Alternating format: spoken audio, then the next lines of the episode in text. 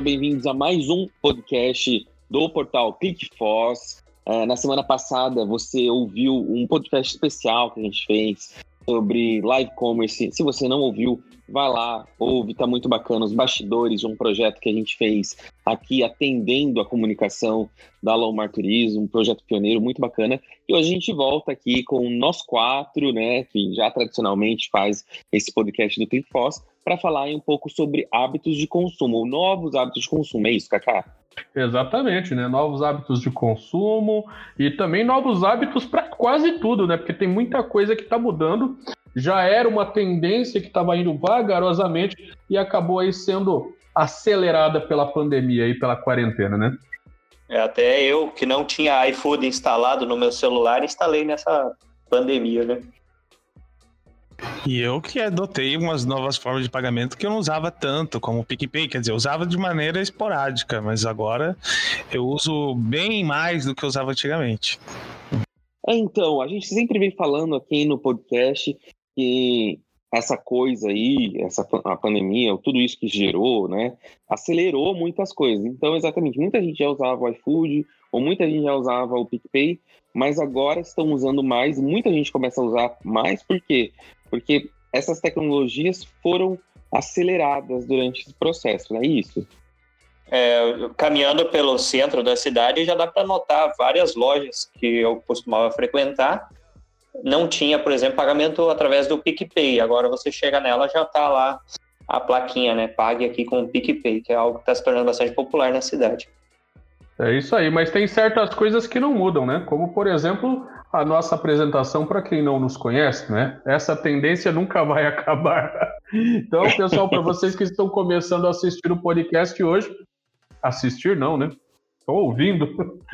para vocês que estão começando a ouvir o podcast hoje, eu sou o Cacá Souza e como eu sou pré-candidato a vereador, vou começar a adicionar todo mundo que escutar esse podcast lá no meu Facebook.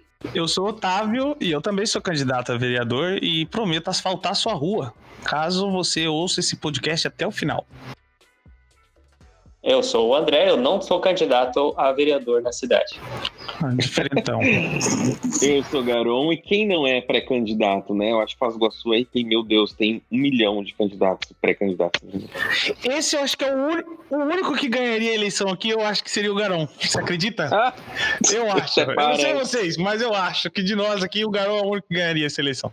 A julgar pelo histórico desse podcast, né? E nós sabemos que o garoto ele tá um nível acima, ele não é pré-candidato a vereador, gente, ele é pré-candidato a prefeito. Exato. É, é, Qual que é o número da, da, da coligação aí, Garon? o número 24. 24, 24, pronto, entendeu? É isso aí. Volte 24, 1, 2, 3 para Tavinho.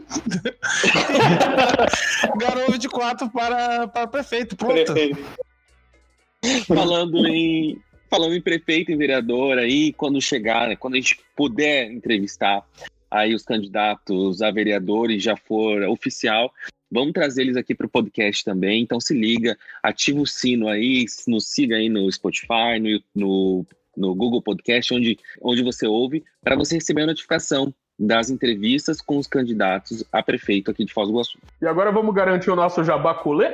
Opa, vamos lá. Então vamos falar hoje do Iguaçu City Tour, que a gente já falou, inclusive, aqui num dos podcasts. Esse final de semana, esse feriado, né, vai ser um feriado que é um começo, o starter aí da, do retorno do turismo aqui em Foz do Iguaçu, né? Os, os, principais hotéis já estão abertos e a gente tem aí os atrativos turísticos também reabrindo, né? E a gente vai ter um Iguaçu City Tour totalmente diferente. E aí o André pode falar um pouco mais desse roteiro que foi feito especialmente para esse feriado. É, exatamente. Esse final de semana, o Iguaçu City Tour solta o grito da independência, né? E vai para rua, né? Vai para avenida. Vai ter vermelhinho rodando na cidade esse final de semana, assim. A gente criou um roteiro novo aí chamado City Discovery, é, envolvendo um pouco da história aí de Foz do Iguaçu, que já era tradicional nos outros sítios. Vão ser três paradas iguais e vai ter uma parada bastante diferente, muito bacana, que vai ser na Ponte da Amizade. Nós vamos levar vocês até ali. Conseguimos autorização ali para circular na região ali da ponte com o nosso ônibus. Tem até um ponto já escolhido ali onde nós vamos poder, inclusive, desembarcar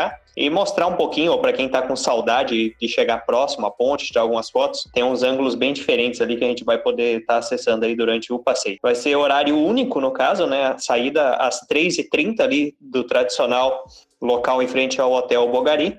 Além da, dessa parada daí próximo à, à ponte, vamos parar também na comunidade árabe, para poder comer uns docinhos, um kibe, comprar uns artesanatos árabes e finaliza no final da tarde lá no Marco das Três Fronteiras para ver aquele belo pôr do sol que a gente conhece do Marco e assistir também os shows. Então, City Discovery nesse feriado. Olha aí que legal. Você que está escutando esse podcast hoje, sábado, tá? Ainda dá tempo de sair correndo, né? Dá uma ligadinha, entra no site aí do Iguaçu City Tour melhor para ver se ainda tem vaga, né? Mas eu acho que vai ter sim. Então dá tempo de sair correndo e lá na Avenida Brasil embarcar no Red Bus, aí o ônibus do Iguaçu City Tour, para curtir esse passeio que é exclusivo desse feriadão, né, André? Não vai ter outros dias, né? É exclusivo para esse feriado, Kaká. Aproveitar o pessoal que está chegando, o pessoal da cidade também tem preço especial para quem é da cidade, vale a pena. Você que não conhece a história ainda de Foz ou não conhece bem alguns pontos da cidade, vale a pena embarcar, dá tempo de ligar e agendar. O interessante é que os três pontos são maravilhosos, né? Mas ver a ponte vazia é, é que é algo raríssimo para quem é iguaçuense. Eu, como iguaçuense, eu não lembro da última vez que eu vi ela totalmente vazia. Então, é uma cena rara. Aí, como aqueles docinhos árabes também é bom demais, né? Então, aproveita, leve ali uns caraminguá, porque vai acabar levando pro, pra, cidade de vocês, sim. E o Marco, né? Ficou saudade com todo aquele Marco. É, lembrando para o pessoal da cidade que vai ouvir, o marco é gratuito para quem é da cidade, né? Basta aí levar um comprovante de residência para poder daí entrar de forma gratuita no marco. E o comprovante de, de, residência, além de ser a conta normal de água e luz, que, é que as pessoas usam, né? Pode ser o título de eleitor. Também serve como comprovante de residência, tá? Isso já marca daí o 24 Garon para prefeito. Bom, já feito, então fica aí o convite a todo iguaçuense, inclusive com valor super especial, né? Isso, valor especial para quem aqui é de Foz, R$ reais a pé. Caramba, a gente vai ter que ir em peso, né? Poxa, imagina, então, quantas horas de passeio? Começa às 1h30 e vai até às 8 da noite? Não, ele começa às 3h30, às 15h30. Ah, 3, 3 h 15h30. Isso, e termina é, chega no marco por volta aí das 5h30 para ver o pôr do sol. 6 horas daí começam os espetáculos lá do marco e às 8, que é o horário que termina os espetáculos, a gente retorna. Pô, imagina, tá de graça, todo guiado, vai, imagina quantas histórias fantásticas. Exatamente, é um baita de um passeio para curtir nesse final de semana, levar aí a criançada, a namorada, por que não, a sogra, o sogro, né? E vamos combinar de todo mundo junto pra gente fazer uma bagunça no ônibus? Opa! é, voltando para o nosso tema aqui, que é novos hábitos de consumo, eu quero perguntar para vocês o que, que vocês mudaram, qual foi o, o, o padrão que você vinha seguindo aí até março, até o dia 18 de março, e aí depois você passou a, a consumir, como que o que, que você mais vê na vida de vocês que mudou, que alterou? Então, olha, eu, eu, eu acho assim, muita coisa para mim mudou, assim, mas são coisas assim que provavelmente é, eu, boa parte delas eu vou acabar mantendo como hábito realmente aí para todo o sempre, caso não venha nenhuma outra pandemia por aí. É, acho que a primeira coisa que aconteceu comigo, eu imagino que com muita gente aqui em Foz do Iguaçu, foi tentar procurar meios, meios alternativos para manter o mesmo estilo de vida, né? Eu acho que todo, todo mundo deve ter feito isso. Então, por exemplo, vou, vou dar um exemplo assim. É, eu, eu sempre consumia assim coisas caras, assim caras assim em termos de comida. Eu nunca fui de economizar muito para isso. Eu sempre dei muito valor assim para as coisas tradicionais que eu estava acostumado a fazer. E aí, durante a pandemia, obviamente, né, você está com menos arrecadação, e aí você começa a procurar é, algumas coisas diferentes. E eu acabei tendo gratas surpresas, é, encontrando opções mais baratas né? Óbvio que não se compara, mas dentro daquilo que ah, essas opções se ofereciam, ofereciam, né? prometiam, eles entregavam. Então eu tive assim gratas surpresas na questão gastronômica e também em algumas questões de serviço, que eu pretendo manter inclusive aí no pós-pandemia. É, tive que me acostumar a sair menos de casa, porque eu sempre gostei muito de aglomeração, churrascos com bastante gente, esse tipo de coisa a, a gente acaba tendo que inventar outras formas. E eu passei a consumir muito mais livros e também streaming durante essa pandemia? Bom, no meu caso foi muito mais de fazer o pedir o delivery mesmo, né, para entregar em casa. Não tinha muito hábito de fazer isso, nem sequer o iFood eu tinha instalado antes da pandemia, é, mas até porque Foz que relativamente é pequena, então dependendo do local, é, costumava eu mesmo ir buscar. É, tem aquela coisa também do tempo, né, de espera, até entre você ir buscar, você gasta 20 minutos, esperar para chegar na tua casa leva uma hora até o cara entregar. Então foi algo que eu acabei acostumando e provavelmente vou continuar aí é, se preparar também, né? Se antecipar ao pedido, né? Ah, vou querer comer isso, então uma hora antes já costumar pedir para a fome ir chegando aos poucos até o horário. É, pagamento, sempre usei pouco dinheiro, só deixei de usar, usei menos ainda agora durante a pandemia, tentei concentrar tudo no cartão ou tudo no débito mesmo para e comecei a usar muito mais também o, o banking, né, a questão bancária, muito mais o online do que o físico. Olha, eu já eu, né, eu tenho, lógico que tem a parte do, do dos aplicativos de comida, né, como iFood, Uber Eats que a gente usa no dia a dia, né, mas é, justamente como esse hábito de consumo vem mudando, então eu teve dias de eu trazer uma semana inteira comida de casa, né? Então, é, de, de aproveitar, tentar diminuir um pouco o gasto de, sobre alimentação, que se você coloca ali numa média, digamos assim, no, num trabalhador razoável que paga, compra comida todos os dias, vai gastar o quê? Uns 13, 14, 14. até 15 reais por dia, né? Então, se você coloca isso ao longo de 20 dias trabalhados, é uma grana considerável, né? É... né? É um dinheiro que, que pode pesar, principalmente agora com a, com a renda baixa. Então, há dias em que, não só eu, eu vejo que o Kaká traz comida de casa, o Garão vai, vai, vai almoçar em casa, assim como o Andrezinho também. Então, a gente fica intercalando entre pedir, né? Entre pedir e também de, de trazer de casa. Sobre a forma de pagamento, eu, tô, eu, não tô, eu não tô pagando, porque eu não tenho dinheiro, né? Então. eu tô brincando. Não, é, eu, eu tô usando um pouco mais é, o PicPay e o NFC do, do, do celular, sabe? Pra fazer pagamento. Sou super invocado com aquelas maquinetas que tem um plásticozinho em cima, aquele plástico filme, é pra proteger do coronavírus. Me desculpa, a única coisa que você tá fazendo é colocando uma camada nova ali pra. Né, não tem nada de, de, de, diferente aquilo, né? Então, com aquilo, é, sem aquilo. Eles tinham que trocar aquilo, né? É, Era pra não... colocar e trocar. Né? Exatamente. Então, não, me desculpa, eu, eu não vejo eficácia alguma em você colocar aquele filme em cima da maquineta. Então, teve um dia que eu usei ali por, pelo o, o PicPay, né, que é, que é aquele QR, QR Code, e, e comecei a usar e agora vai, é só nisso aí. Para mim, também foi muito parecido com isso que o Otávio disse, né? É, tenho comido muito em casa, então tenho feito meu próprio, meu próprio almoço, é, o que eu não fazia antigamente, né? Então eu tenho preparado também, até para uma forma de economia, né? Antigamente a gente comia na rua, em restaurantes, fora, etc. Então, tenho feito minha própria comida em casa. Uh, isso tem sido muito bem também para minha saúde. Eu tenho visto isso que para minha saúde tem melhorado. Comer, né, tem que ter, é, fazer a própria comida, usar os próprios temperos, etc. É uma coisa que eu que eu tenho mudado bastante meu hábito de consumo alimentar, comendo, né, dentro de casa. E eu tenho feito mais coisas dentro de casa. Tipo, eu tô fazendo kombucha artesanal, então eu tô fazendo minha própria, meu próprio refrigerante, né, entre aspas, tenho feito algumas coisas assim. O que eu sempre tive pensamento de fazer, aí com essa pandemia aí, uh, eu tenho feito. Uh, método de pagamento também tenho usado bastante o, o pagamento sem o toque, né? Então o iPhone tem essa possibilidade de cadastrar o cartão de crédito do próprio aparelho e ele se torna né, um cartão de crédito só de você encostar nas maquininhas, tem usado mais isso. É, então, com certeza, algumas coisas são micro mudanças, né? Mas se não tivesse, se não estivéssemos passando por esse momento, talvez a gente não tinha feito essas alterações na forma com que a gente uh, vive. A gente fala bastante assim de alimentação, mas igual você falou do, do artesanato, a gente muda também no, no, consumo de outras coisas, né? Por exemplo, eu não lembro de ter comprado uma peça de roupa sequer desde março para cá. E era costumeiro uhum. comprar uma camisa, ou comprar uma calça, alguma coisa parecida. E eu não comprei nenhuma, nenhuma roupa, não tem nem evento para ir, para falar bem a verdade, para comprar roupa, não. Sim. né?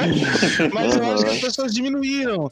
E você uhum. vai sentindo é, é, isso mostra por que, o, comércio é tão afetado. Né? A gente fala de alimentação, beleza, tudo bem, as pessoas cozinhando um pouco mais em casa, deixam de comprar nos, restaurantes. As pessoas, como não tem tantos eventos para ir, elas deixam de comprar roupas é, para ir nesses eventos, entendeu? Então, olha como afeta, uma pandemia pode afetar todo o, o comércio, né? Não, não é simplesmente porque o prefeito mandou fechar ou abrir a cidade, sabe? Tem essas questões.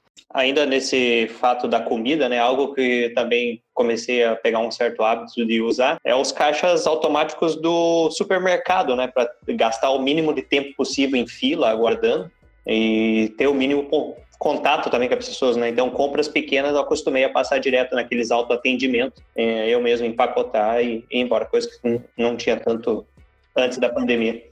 Explica pro pessoal, André, porque tem algumas cidades, tem alguns ouvintes da, do nosso podcast em que esse serviço não existe na cidade deles e talvez eles não tenham, não estão tão familiarizados. É, é verdade. Então, aqui em Foz tem uma rede de supermercados que tem o autoatendimento, né? Você mesmo passa suas compras eu, e através do cartão você paga. Então, tem, é o tradicional, como se fosse o leitor, né? Você vai passando os produtos com o código de barra, vai aparecendo ali o, o, total, você mesmo tem as sacolas já todas posicionadas, abertas, bonitinhas ali, você mesmo empacota as suas compras, e no final, através, aí no caso o autoatendimento é só com um cartão, você passa o seu cartão ali, e só tem uma pessoa ali cuidando, né, para que você mostre daí a ela o ticket que pagou e pode passar daí com as suas compras. É um sistema mais rápido para pequenas compras do que o tradicional. Eu não me adaptei a esse sistema. Olha, não é uma, nenhuma invenção, né? Se, se, a gente pensar bem, isso já existe nos Estados Unidos já há um, há um bom tempo, pelo menos no, no, no que vem recebendo assim. Então, aqui no Brasil, chega a ser uma novidade somente aqui no Brasil, mas que vem funcionando. Eu também uso para pequenas coisas assim. Eu, quando é cinco, seis itens ali, eu, eu, prefiro passar ali do que ficar passando no caixa lá, esperando na fila. Exatamente. É, até porque muitas vezes está lotado as filas, né? E aquela história, quanto menos tempo em local fechado em período de pandemia, melhor também. É que eu, eu, pessoalmente eu tenho essa necessidade de fazer aquelas piadinhas de tiozão pra caixa do supermercado. sabe? Não consegui me adaptar com essa modernidade onde você não consegue conversar com ninguém. É, o negócio é de, de ouvir aquela coisa, né? Do, aquela frase CPF na nota, né? A gente pois tem... é. Ó, tem Clube Ítalo, né? É, é do Fato Clube, Clube Fato. Poxa, se não tem essas perguntas, não tem graça. Eu só vou no mercado para ter essa interação. É pra, pra pessoa perguntar, tem clube fato? Eu falar, não. Quer fazer? Não. Não, não quer fazer? Não. Mas olha, saiu uma mensagem, né, uma reportagem no Meio Mensagem, que é um portal de publicidade, consumo, marketing, etc. E que diz, né, que esse consumo aí de PDV, o marketing no PDV, ele pode ser é, mudado. No TikTok, a gente tem aqui um exemplo do Ticket Louco, né, que é a nossa, que, inclusive o Otávio é um gerente aí do Ticket Louco, e também a gente pode ter notado isso, né, Otávio? Aí, então, é, talvez as pessoas começaram a comprar mais online também, é, até porque essa coisa do isolamento social fez com que as pessoas ficassem mais em casa. Você falou assim, não está saindo para comprar é, roupa, etc. E a gente sente que as pessoas também têm buscado comprar de uma forma online, né? Exatamente, quando eles precisam de comprar, porque né, a gente fala questão de necessidade. Às vezes a pessoa já marcou a viagem dela para cá, para Foz do Iguaçu, enfim, precisa comprar os ingressos. Eles estão dando preferência para quê? Para comprar os ingressos online, passa na loja e só retira. Então, uhum. o tempo que demoraria numa, lo, no, numa loja, que chega lá, vai dar uma olhada quais são os passeios disponíveis, aí vai uhum. o vendedor explicar cada um dos passeios, né? E depois disso ainda realizar a, a compra e fazer a entrega entrega técnica dos ingressos pro, pro cliente. Hoje já é bem diferente. Ele entra no site, lá tem todas as informações, ele sabe como funciona o passeio, ele vislumbra o que ele vai usar durante o, a, a, temporada que ele vai passar aqui, os dias que ele vai passar aqui, com comprou, passa na loja, só fala o número do pedido, apresenta o número do documento, sai com os ingressos ali. Geralmente é questão de 5, no máximo 10 minutos, ele sai dali já com todos os ingressos comprados. Coisa que levaria 30, 40 minutos, porque acontece, né? Às vezes é uma família enorme que está indo, tá indo, uhum. indo comprar, daí demoraria 30, 40 minutos para terminar o atendimento, faz isso em 5, 6 minutinhos. Então é, é jogo, mais jogo rápido, né? A velocidade é, é o que comanda tudo também, né? Sim. E outra coisa ali que o minha mensagem diz, que é uma coisa que a gente está praticando também na nossa equipe de comunicação, que é o home office, que dá continuidade às operações da empresa, né? Então, teoricamente, Foz do Iguaçu também, como assim o Brasil todo e o mundo todo, já voltou a essa, essa nova é, realidade, né? Que a gente está vivendo nesse momento de transição, até a gente não ter a vacina, etc. Mas, então, as coisas estão abertas, enfim, as empresas estão abertas. Mas a gente decidiu aí, a equipe de comunicação também que muitas pessoas estão fazendo home office. Então a gente tem o Lafa, o Gabriel, o Daniel, o Rafa, né, o Isaac em alguns momentos fazendo home office e isso está funcionando também muito, muito legal. É, uma, é um novo hábito de consumo, é um novo hábito né, de, de consumo, não, no, novos hábitos que as pessoas estão adotando, que é trabalhar de casa, o que tem sido também muito bacana. Não, isso diminui, afeta o consumo de, de outras coisas, por exemplo, transporte, né? Então, uhum. se as uhum. pessoas estão trabalhando de casa, é, é, combustível que a pessoa deixa de comprar, né? De ter, da necessidade de comprar, é, é, ou a passagem de ônibus para vir para cá, ou Uber, essas coisas. Então, diminui também uhum. o tráfego. Você vê como tudo tem uma relação, até o home office influi dentro da maneira com que consumimos alguns serviços. Pois é, é e teve uma influência negativa também, né? Vocês uhum. já viram o preço do saco de arroz? Mas... Um litro de óleo? Tá todo mundo cozinhando em casa, gente. O preço Sim, do saco de arroz bastante. aumentou 100%. O salário aumentou a mesma coisa, Kaká? Salário? Que salário? Ah, não, só para saber mesmo. Alô, Guedes, libera aí o meu auxílio. Por favor, Guedes. Inclusive, até a cebola, né? Que a gente não tinha aí um tanto aumento expressivo assim, a cebola tá nas alturas, né? Sim, antes você chorava ao cortar a cebola, agora você chora ao comprar. Mas eu acho assim que isso tudo também não é, é tão culpa assim do, do governo, sabe? Da, falando rapidinho sobre essa questão dos preços. Eu acho que tem um pouco também de, de exagero por parte do, do comércio, sabe? Que tá tentando tá se, se aproveitando. Exatamente. Eu acho que o comércio tá se aproveitando. A demanda aumentou e o pessoal falou: opa, é agora. É, mas se você vê os mesmos produtos, inclusive das mesmas marcas, em, em supermercados diferentes, com valor assim, com uma diferença gritante. Tanto é que o Procon daqui de Foz do Iguaçu já, já, já tá notificando estabelecimentos que estão com cobranças abusivas em cima de alguns produtos. Então, vai aquela coisa: um, um faz uma coisa dessa, os outros vão seguindo e vão fazendo a mesma coisa, né? Sabe? Cobrou um preço alto, os outros também vão seguindo. Então, melhor cortar o mal pela raiz logo e porque não, não tem condições.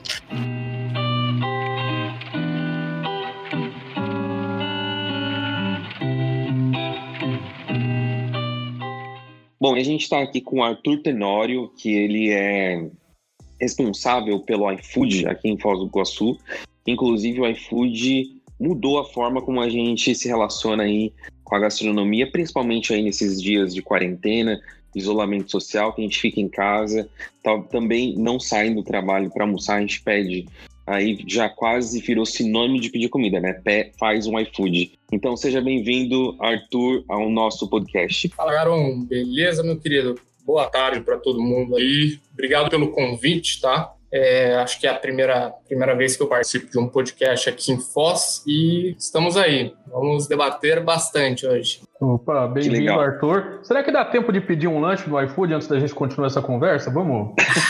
com certeza, com certeza. Vamos. Se tiver um cupomzinho de desconto, a gente já pede, Cacá. Ó, ó, cupons de desconto rolando, hein, gente? Pra quem assistir esse é podcast é até o final, é, assista o podcast até o final. Se surgirem 5 mil ouvintes depois do podcast, eu lanço um cupom de 50 reais pra cada um de vocês, pode ser? Ufa!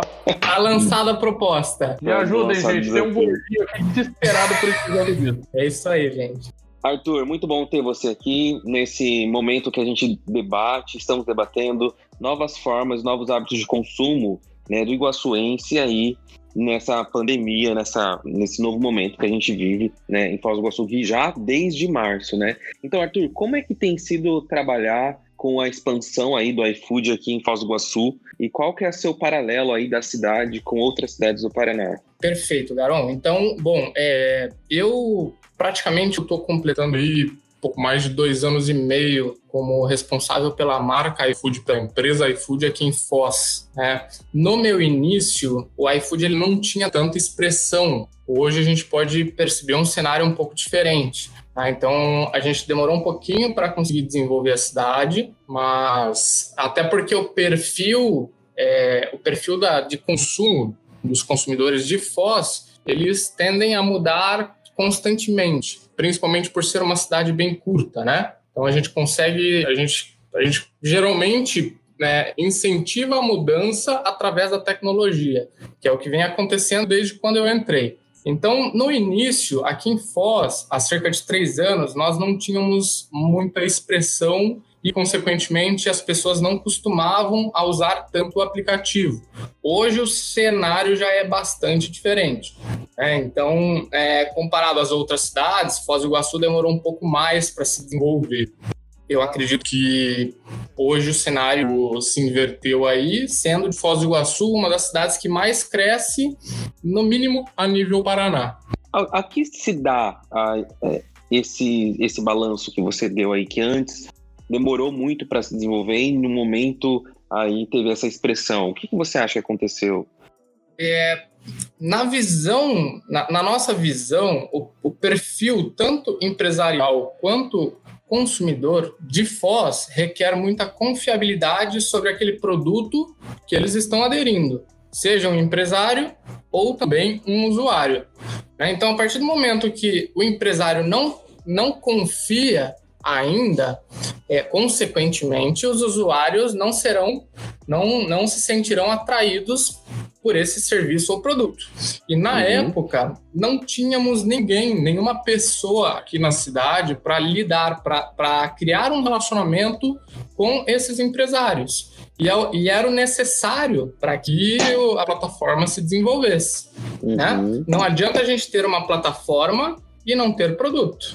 Assim como não uhum. adianta a gente ter produto, não ter plataforma.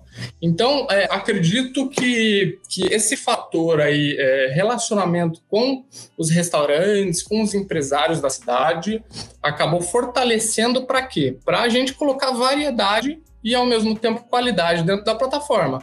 Consequência uhum. disso, os usuários acabam se sentindo atraídos. Né? E, e, também, momentaneamente, eles começam a criar o hábito de comprar, de comprar mais frequentemente. Conforme vem demanda de restaurantes, vem também demanda de usuários. E não tem jeito, né, Arthur? Nessa, nessa questão de, da representatividade local, é, não dá para você pegar uma empresa que, que atua a nível nacional e colocar uma receita de bolo que funcione em todas as regiões. Né? Você tem que ter alguém daqui que fala a linguagem daqui para conversar com, com esses fornecedores, né? Perfeita colocação, Kaká. É, o iFood, todos nós sabemos que é uma empresa extremamente forte a nível nacional e hoje nós estamos, a empresa está expandindo inclusive para outros países, como Colômbia, México, etc. É, e com certeza absoluta, não adianta ela ter uma força nacional e não ter força em, em cidades menores, principalmente de interior. Né? Pra, como que a gente consegue adquirir essa força? Através de alguém da cidade, para criar esse relacionamento entre os empresários e a própria empresa. Sem esse relacionamento, não, não, não, não tem a gente não consegue prosperar, a gente não consegue ser atrativo. É, tornar o usuário curioso a ponto de começar a fazer o pedido, a, a começar a gerar demanda através da plataforma. E como é que foi aí uh, ah, para o iFood de Foz do Iguaçu nesse período aí desde março? Como é que tem sido não só para o cliente final ali. Na verdade, o iFood você tem dois clientes, seria a pessoa que disponibiliza ali o serviço, o, o restaurante, né? E você tem outro cliente que é quem pede. Mas para você, como é que foi o Pro iFood em Foz? Como é que foi essa procura pela, por essas pessoas que disponibilizam na plataforma uh, as, o seu serviço gastronômico? Heron, só um ponto que você comentou que eu achei bastante interessante. Nós não temos somente dois clientes, tá? Nós temos três, que são também os motoqueiros. Esse terceiro Legal. é muito importante para que faça a plataforma prosperar. sem ele, é, as coisas acabam também ficando difíceis. Né? Então, hoje, os nossos pilares dentro das cidades são justamente esses: restaurantes, usuários e motoqueiros.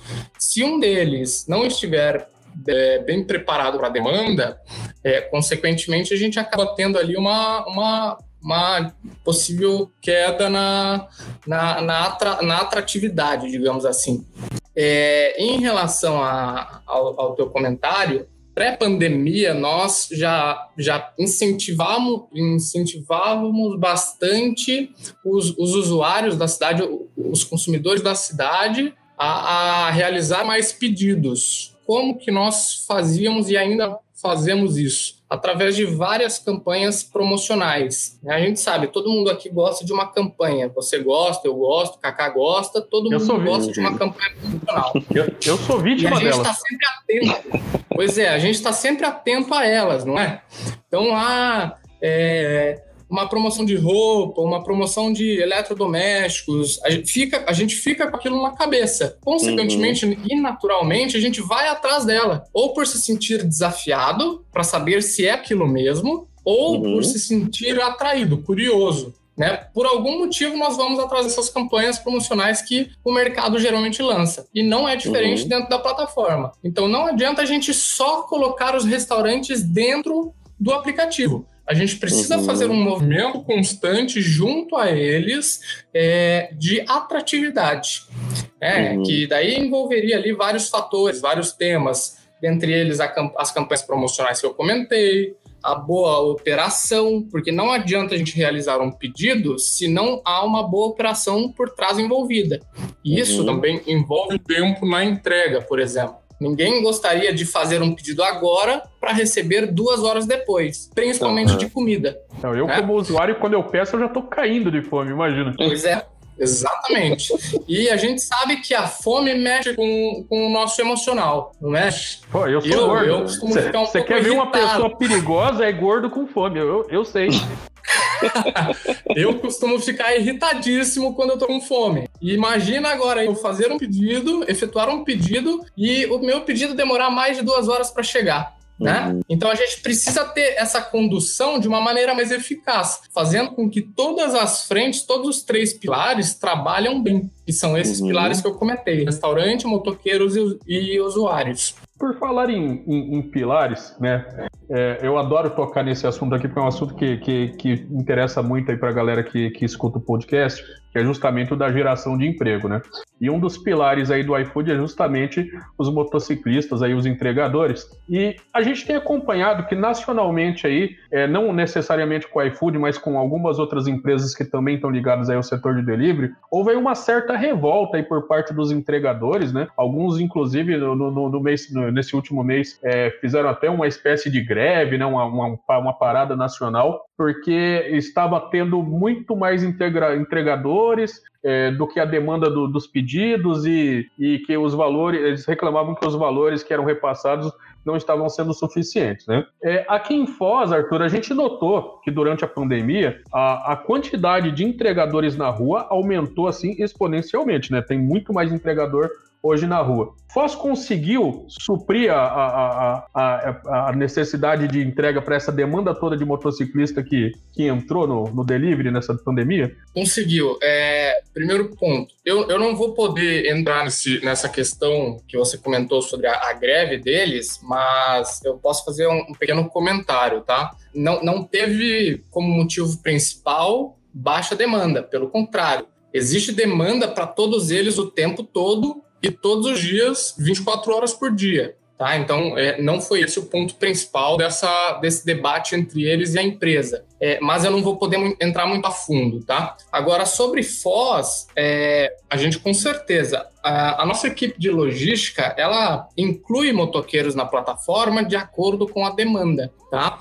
Então, conforme a pl plataforma vá vai exigindo mais entregadores ou uma operação mais eficaz, a gente con consegue acompanhar colocando esses motoqueiros, ou melhor, é, cadastrando novos motoqueiros na plataforma. Nunca o contrário. Então a nossa logística ela está uhum. sempre atenta à demanda de cada cidade. Se a cidade uhum. ela está comportando aquela, aquela quantidade de motoqueiros para determinada quantidade de pedidos, então não faz sentido nenhum a gente cadastrar novos motoqueiros e vice-versa. Uhum. Uhum. Tá? Então é, é, basicamente dessa maneira que funciona. Como que a gente acompanha essas situações? Através de sistemas de inteligência. Né? Então a nossa tem, tem lá o nosso gerente de logística que fica o tempo inteiro acompanhando cada cidade do Brasil e verificando as suas necessidades baseado na quantidade de motoqueiros dentro delas. Então, te tecnicamente aí, é, nessa pandemia toda, com tantos empregos que foram é, encerrados, tantas vagas de, empresas, de empregos que foram encerradas em Foz por conta da pandemia, e porque Foz dependia muito do turismo, né?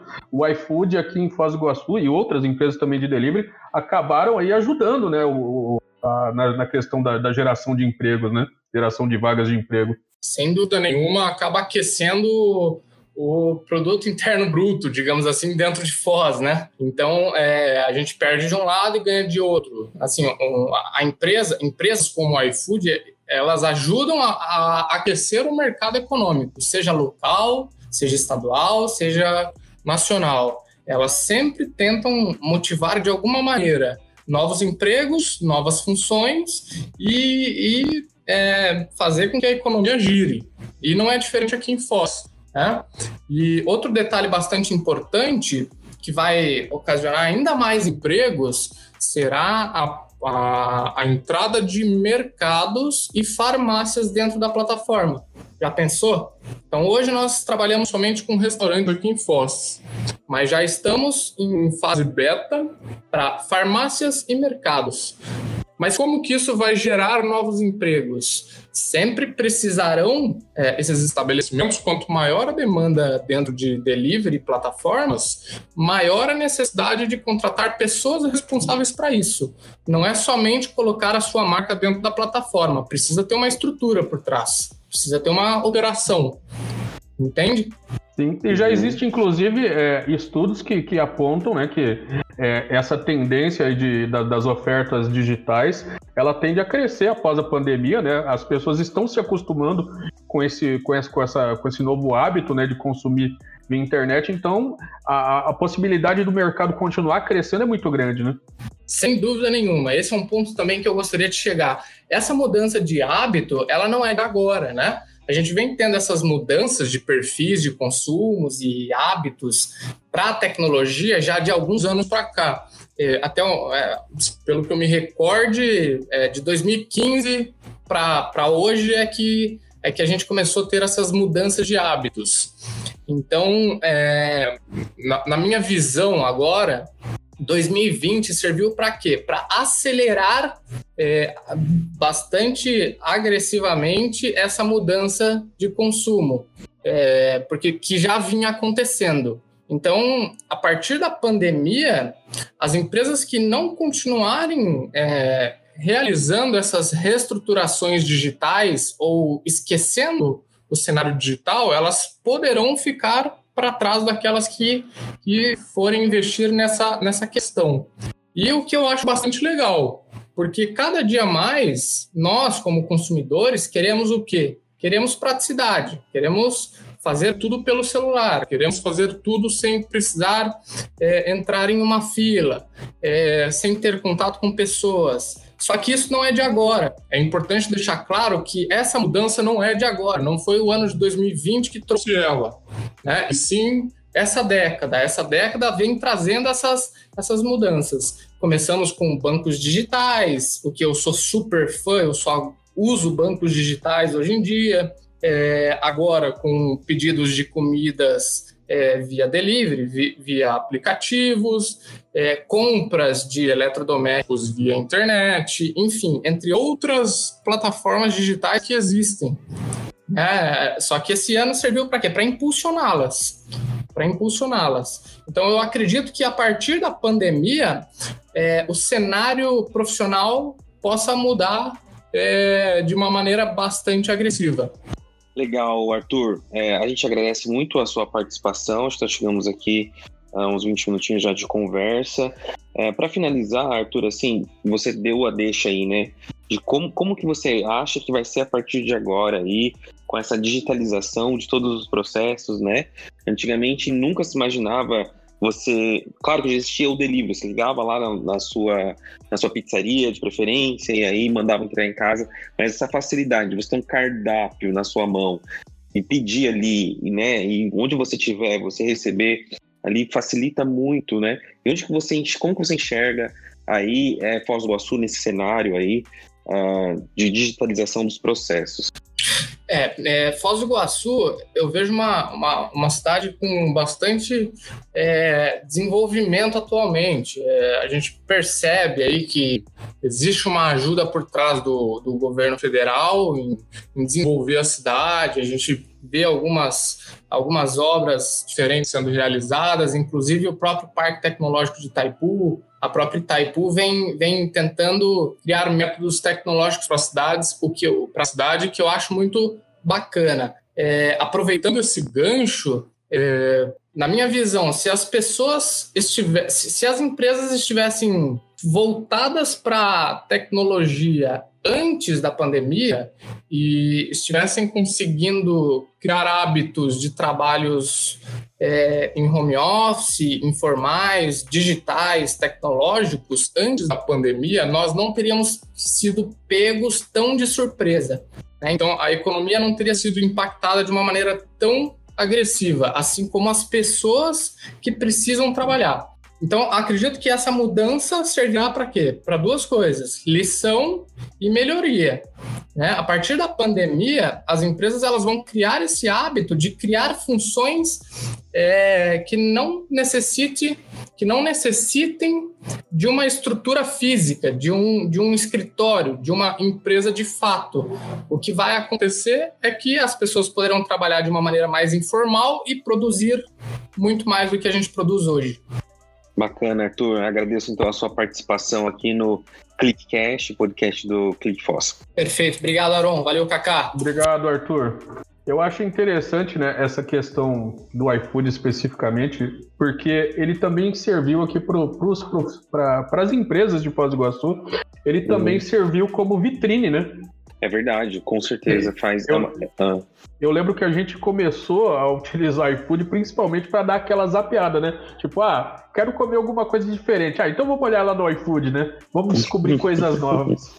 É verdade, né? Muito, muito bacana, porque acaba sendo o aplicativo que a gente faz gosto mais usado, então a gente tem muita coisa interessante ali, até coisas que, comidas que a gente nem sabia que tinha em Foz do Iguaçu, né?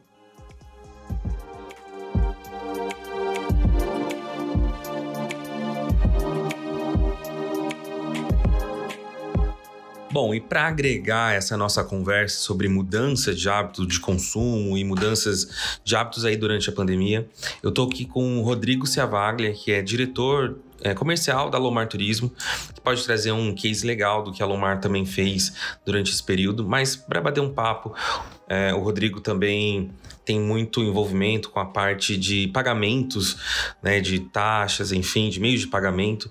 E a gente viu, né, observamos aí que o Otávio, o André, o Kaká mudaram, a, até eu mesmo, mudamos a forma um pouco de como a gente faz o pagamento. Então, é, seja bem-vindo, Rodrigo, ao podcast do ClickFoss. Oi, Garon. Oi, galera. Aí, tudo bem? É um prazer estar aí participando com vocês nesse projeto massa. É, então, né, é, aí eu tenho uma certa experiência aqui com meio de pagamento, né, porque a Lomar sempre foi uma empresa é, de certa forma inovadora, então a gente está é, sempre buscando é, novas maneiras para facilitar é, a vida do cliente, né. Eu lembro que a gente inovou um pouquinho nisso no meio de pagamentos lá no comecinho nosso, faz aí uns talvez sete 7 a 10 anos, né? Quando a gente vendia por telefone, passava o cartão e não era na maquininha com aqueles, é, com aqueles é, autorizações de débito e tal, né? E essa era a forma como nós tínhamos antigamente, né? Aí foram sendo é, atualizados aqueles gateways de pagamento e, e, a, e ficou muito mais acessível para a gente poder fazer um, um link direto. Então nós fizemos e isso foi um grande marco na empresa, no nosso call center, né? Eu lembro que quando a gente conseguiu lançar esse link de pagamento, uh, putz, uh, agilizou muito o processo do vendedor. E o vendedor trabalha sobre processo, tempo, né? E quando você libera tempo, você gera mais vendas. Então, pro lado da empresa, foi muito é, efetivo aí, né? E é um exemplo do que essas evoluções de meio de pagamento fiz, é, têm feito, né? Isso eu tô dando um exemplo lá de muito tempo atrás, né? É, hoje, né? Daí, com o avanço de tecnologia, o que a gente vê, né? Não vê só agora, mas tem visto talvez nos últimos dois, três anos, essa enxurrada de fintechs, etc., que vem para facilitar mais ainda. É como se tivesse a evolução que a gente teve sete anos atrás, que era uma coisa, tipo, uh, meio única, assim, a gente vê cada, cada semana, uma, coisa, uma método diferente, uma maneira diferente, né? É, muito mais que agilizar sua empresa, agora agiliza muito a vida do cliente, né? Uhum. Tipo, o cara, cada pessoa eu acho que se sente confortável de uma certa maneira, né? E as pessoas vão aprendendo a usar diversas formas e a nós como empresa vamos é, agregando as formas de pagamento e podendo utilizá-las. É, eu acho que, né, eu como sou da base de vendas e comercial, tem sempre carrega um intuito, né? Que venda. Então, sim, gera mais venda e gera mais é, é, credibilidade para um, um cliente passar um cartão ou passar um pagamento aí de qualquer forma que seja, eu acho que é, é benéfico, né? Uhum. E todos esses meios de pagamentos novos que a gente vê aí, enfim, gera mais vendas, né? É verdade. É, gera mais vendas, né? Eu tenho um, um case aí também agora, né? Bem Isso. atual, né? Isso que ia perguntar, né, Rodrigo? Aí que no... foi, é, eu passei um de sete anos atrás, né? Agora tem um bem novinho, fresquinho aí nessa, né? Isso. É, acabamos de sair aí da live conversa da Lomar e aí a gente viu que a forma de pagamento ela pode ser facilitada ainda mais do que a que a empresa já oferecia. Como é que foi esse trabalho é, de oferecer um pagamento por meio de tipo, um, um QR Code? Pois é, né? É, assim, é, parece até, como falar, uma, coisa simples, né? Porque de fato a gente usa uma tecnologia que já existe, mas é, o quanto é, você mudar a percepção né, do pagamento, é, você consegue é, simplesmente gerar um novo, um novo caminho para as vendas, né? Porque, é, vamos lá, é, nada mais. No final das contas, esse é um pagamento via cartão, né? Uhum. Mas nós, ao fazer a live commerce, surgiu a necessidade de vender esses produtos na tela, né? Uhum. E ao vender na tela, a gente falou: não, então temos que ter um canal diferente. Ah, nisso, a gente colocou os produtos que a gente tinha na promoção né, montou um, um, link, que no caso disponibilizamos em QR Code, e aí em três cliques, três não, acho que em um ou dois a pessoa conseguia fazer o pagamento na hora do seu passeio, né? E assim, é, isso gerou vendas pra caramba, né? E talvez tenha sido aí um dos, dos principais diferenciais, assim, na questão venda, né, da, da live commerce, né? Porque o nosso call center estava trabalhando, toda a forma burocrática e forma normal lá de pagamento estava rolando, mas talvez uh, um bom percentual dessas vendas que rolou talvez não tivessem sido, não tivessem enrolado se não tivesse disponibilizado esse novo meio mais fácil e rápido. Lógico que tem toda a interação da live, tem toda a questão da, da, da live que, que, que, impulsiona também, né? Mas é, agregou pra caramba aí só uma forma nova de disponibilizar para o cliente fazer um pagamento, que ele se sentiu super confortável, né? Massa demais. Ô, Rodrigo, é, você está sempre de olho nas tendências do mercado, mas a gente sabe que nem tudo que o mercado aponta como tendência realmente vira tendência, né? Vou te dar um exemplo. Em 2016, o mercado apontava como tendência de pagamento inovador o pagamento via SMS, não rolou, né?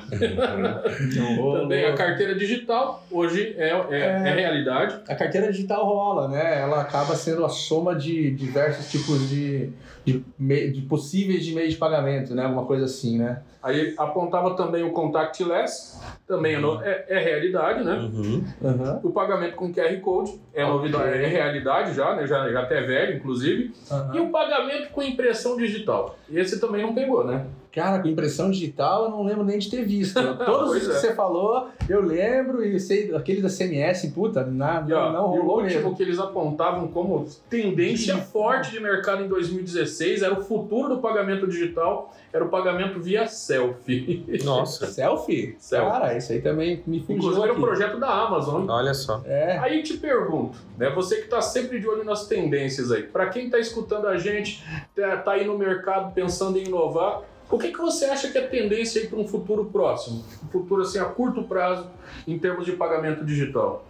Putz, ah, é uma boa pergunta. É, eu, eu- assim, eu não, não vou talvez saber explicar exatamente a forma, mas eu tenho, o- eu, eu sei o que é que é a tendência, é a forma menos ruída possível, né? Eu acho que todos eles vêm e as que pegam são aquelas que facilitam de alguma forma, né? Antes o dinheiro, né? Depois o cartão e hoje você não precisa nem do cartão, mas de fato tá passando no cartão. Daqui a pouco esses, é, o que você falou contactless, que eu acho que é os por NF, é, NF, NFC, NFC, né? Que passa tal. Agora você não precisa ter o cartão, você paga na pulseirinha, depois paga agora só no celular. E eu acho assim, tudo que dê fluidez, dê facilidade, é, contando com a segurança, é, é o que deve ser tendência. Então gente, é, é isso que a gente tem que estar buscando. Realmente, toda semana chega um método novo de pagamento aqui, né? Mas a gente vai atrás do que a gente vai, que a gente sabe que vai pegar, é aquele que vai dar velocidade, fluidez, praticidade, porque é o que o, que o cliente quer, né?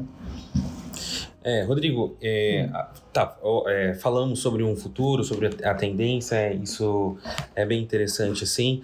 E o que você, como que você enxerga? Aí a gente conversou com o Arthur é, Tenório do, do iFood, que ah, nos apresentou também alguns dados interessantes aí é, de Foz do Iguaçu. Como é que você enxerga assim a cidade preparada para para uma inovação na- no meio de formas de, de, de pagamento? É, então, né? A gente vive numa cidade é, é do interior, então acaba é, demorando um pouco mais para as pessoas pegarem. E quando você fala do iFood, eu tenho certeza que a vinda de, de, de modelos disruptivos de consumo é, faz a, é, essa, essa, subir, essa virada de chave acontecer de uma velocidade muito grande, né? Eu acredito que o iFood é muito legal porque eu uso muito.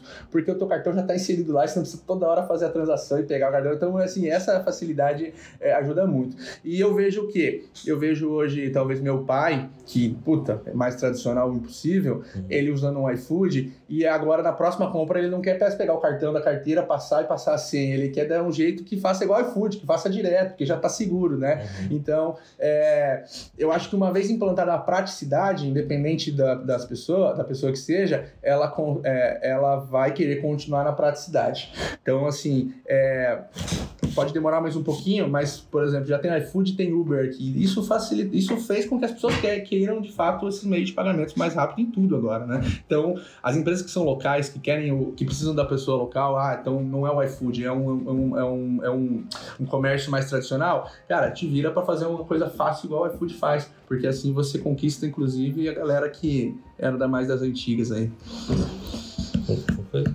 Bom, legal, Rodrigo, pela participação aqui no podcast do Click Foz. A gente agradece muito. Ah, eu que agradeço. Tava esperando já esse convite e fico esperando um próximo aí. Me chame mais. É, Aproveita e já confirma aí com os teus amigos, já manda todo mundo curtir, porque o Tenório falou que se der 5 mil visualizações nesse podcast, vai mandar 50 reais de crédito no nosso iFood. Porra, peraí então. Peraí então, pode deixar que eu vou mandar pra todo gente mundo. Tá aqui, ó, na campanha. Ah, agora você se pegou. né? Mas.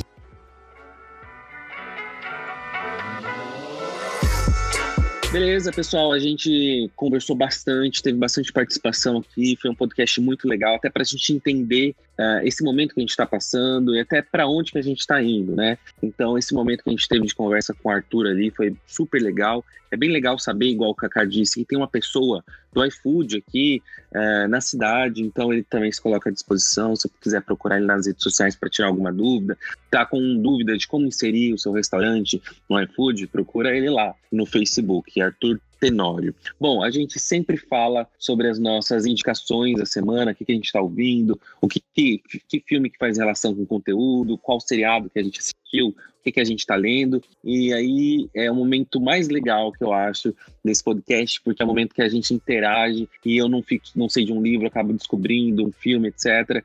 Então, vamos lá. é, eu vou indicar um, uma série que eu comecei a assistir na semana passada, que é o série, a série é A Indústria da Cura. E tem relação aqui ao que a gente está falando, porque nesse momento muita gente também se interioriza, né, e vai procurar é, uma forma diferente aí é, de se encontrar, seja pela meditação, pelos óleos essenciais, um monte de coisa. E, e esse, e a gente tem vivido, né, há algum tempo assim, uma é, uma moda né, das pessoas, isso do yoga, é, da meditação, etc. E nessa série documental da Netflix, A Indústria da Cura, é, cada, é, cada episódio fala sobre um tema. Então, o tema dos óleos essenciais, que é uma indústria gigantesca nos Estados Unidos, que agora está chegando aqui no Brasil, né, pelo Carlos Wizard. Então mostra um pouco de como isso funciona é, lá nos Estados Unidos, é, os benefícios, mas ele também fala muito assim, não muito, mas faz uma contrapartida dos malefícios, né, disso. Uma outra coisa que está sendo uma indústria nos Estados Unidos que as pessoas têm usado com o poder de cura entre aspas é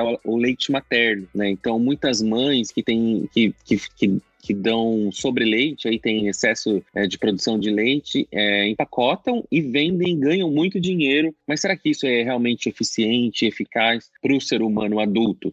Então é muito bacana, é muito legal, faz a gente é, pensar. Um outro episódio sobre a ayahuasca, que tem religiões que, que praticam aí o ritual aí do Santo Daime, fala ali uh, um pouco sobre o lado científico de como isso está sendo bom para o ser humano, mas mostra também um lado ali que também uh, é o lado negativo que pode viciar, etc, etc. Então recomendo muito A Indústria da Cura. É uma nova série documental da Netflix. Bom, a minha indicação de hoje, já que a gente falou muito aí de iFood, isso me deu muita fome. Eu vou fazer uma indicação aqui é, de um filme que tem a ver com gastronomia também.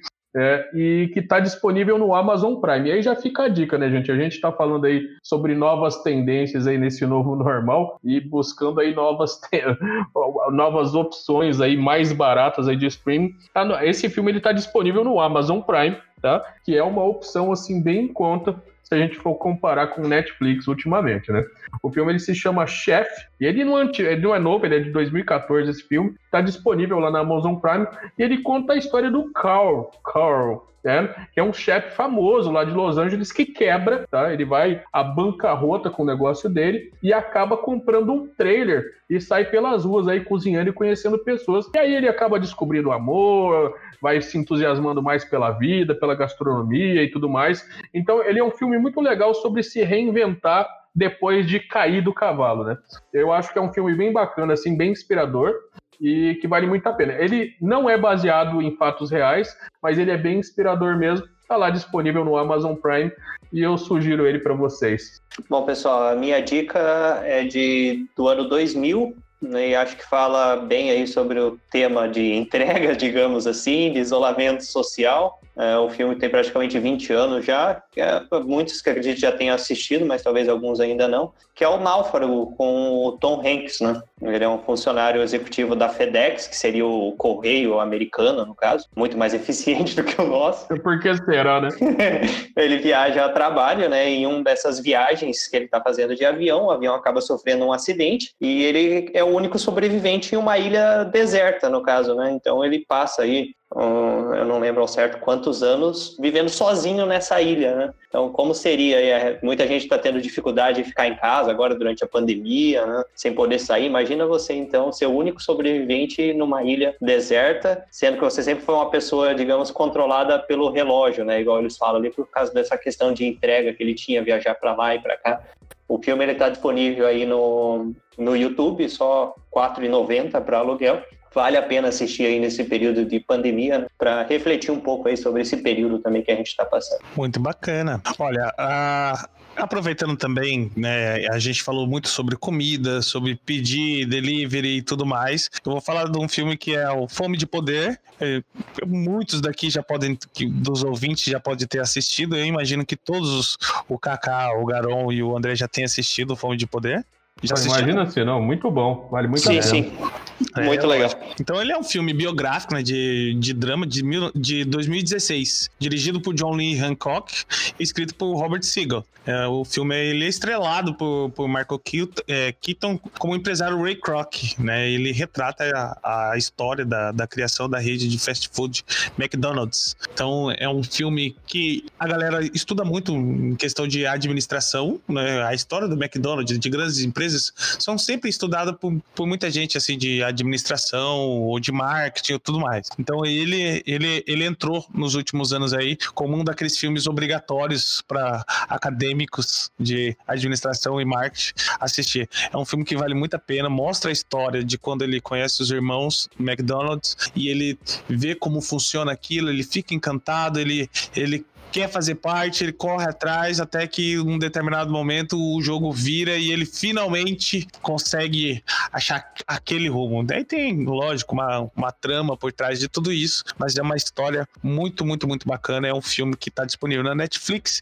e que super vale a pena. Então, é, tá aí. É, é quase obrigatório assistir um filme como esse. Ah, o mais engraçado é que quem não conhece essa história, com certeza vai se surpreender, né, Otávio? Exatamente. É, é uma história de que a gente acha que toda empresa, é, a pessoa foi lá, idealizou aquilo, né, e colocou para funcionar e teve muito sucesso por, por conta de, da escassez de algum serviço ou de algum produto. Não é o que acontece né, na história do McDonald's, né? Na aquela época existia uma outra forma de consumo, né, que era uma, uma espécie de, de drive-in, né? Que tinha, então o pessoal ia lá, colocava uns carros, ouvia música, fazia baderna, né? Bagunça. E cada região também dos Estados Unidos tinha sua peculiaridade em questão de, de como comer, né? Então, se eu não me engano, tem um- uma pequena cena, vou dar um pequeno spoiler, spoiler em Cuidado, cuidado Ai, com spoilers. Tá bom, mas ó, em que a pessoa, é, um do- dos franqueados ele adiciona um item a mais no sanduíche, sabe? E o Michael, o, o Michael Keaton ali, que, que fez o Ray, né? Ele fica, sabe, doido, fula da vida, porque ele não era o padrão, o padrão McDonald's, né? Então ele, ele chega a brigar por aquilo, por, pra manter a essência do, do negócio em que, em que ele tinha entrado, né? Então, é super vale a pena. Eu não vou falar mais, porque você começa a falar do filme, você começa a dar, dar ali, né? Dá vontade de dar spoiler, né? É, mas não tem como. É um baita de um filme. Ó, eu só vou dar mais uma dica pra quem for assistir o Fome, Fome de Poder que o Otávio indicou aí. Porque quem não conhece a história do, do, do, do McDonald's acha que o McDonald's construiu o império da gastronomia. Né? E no filme vai acabar descobrindo que, na verdade, o McDonald's construiu um império num outro segmento. Né? A gastronomia é só a cortina de fumaça. Exatamente. Então tem uma história super bacana, é muito bem contada. O, o Michael tá, tá ótimo no, no papel. Então, até pra quem gosta de assistir dublado, tá, tá bem legal de assistir. Enfim, é um filmaço. Nossa, é muito bom mesmo esse filme. Eu, eu confesso, quando eu assisti, eu fiquei com raiva, né? Aham. Porque é, você, você fala, meu, isso aqui é verdade. Daí você, eu fui lá no, no pra pesquisar na internet, no Wikipedia, para ver se realmente aquilo era verdade. Você descobre que realmente tudo aquilo que conta é verdade. Você fica com dó dos fundadores originais, né? Do, Exato. do McDonald's. Então, realmente é. Faz. É, é tipo assim, os bastidores do, do negócio, né? É, o dono do McDonald's não era do- o McDonald's, entende? É uma coisa assim Olha o que. spoiler! Olha o spoiler! Não, não, mas é o Pablo McDonald's, que foi um ex-prefeito daqui de Foz do Iguaçu. que era- Se a gente falar mais cinco minutos, ele entrega o jogo, gente. Conta o filme Não. inteiro. Não, vou- é isso, né? Pronto, é isso. Essa semana eu tava lendo uma matéria, inclusive, sobre os irmãos, né? Que deram origem aí ao negócio. E só um deles tá bem, cara. O outro, acho que eles nem se falam mais. Não, É bem o irmão curioso. faleceu, né? O irmão Sério? faleceu. Exato. Então tá certo, É, eles não se falam mesmo. é. Um tá bem, o outro tá. o outro tá bem. O outro tá bravo, é isso? Olha, André, Porque você tá, com, tá com terra, na- tá colocando terra na boca do carrapato. Ele faleceu de desgosto. André, você acertou em tudo. Só um deles tá bom e os dois não se falam mais. Exatamente. Né, Um deles tá bem, o outro tá no buraco. É, É, Exato. porque, por- porque o Croc lá, o cara, é, ele ele depois pagou uma quantia, etc, tal, mas ele faleceu, um, um, dos irmãos do McDonald's lá, ele faleceu de, de desgosto, porque ele, ele entrou numa depressão sim. tão grande. É isso que eu ele, quis dizer. Ah, sim. Aí ele, ele, ele faleceu, assim, ele, enfim. Oh, tá sabendo cara. bem, viu? Mas em contrapartida, o cara do. Esse aí, administrador do no McDonald's, esse Croc aí, esse cara, ele, ele é conhecido nos Estados Unidos, foi conhecido, acho que faleceu também. Ele era muito. Ele dava muito dinheiro para as causas sociais, né?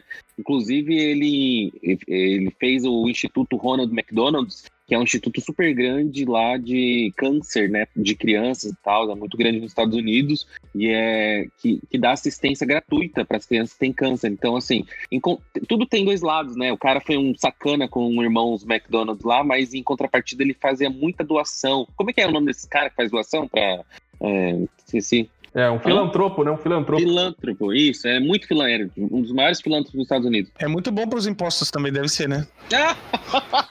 Não, com certeza. Ele, sei, foi, ele né? foi um pilântropo. É um é, pilântropo. Um pilântropo. um neologismo aqui também no, no TechCast. Ah, né? muito bom. É muito bom mesmo. Enfim, é, é um filmaço, gente. Tá? Eu não vou falar mais que a gente começa. Tá vendo como a gente começa a falar e começa. é, não, mas é, não.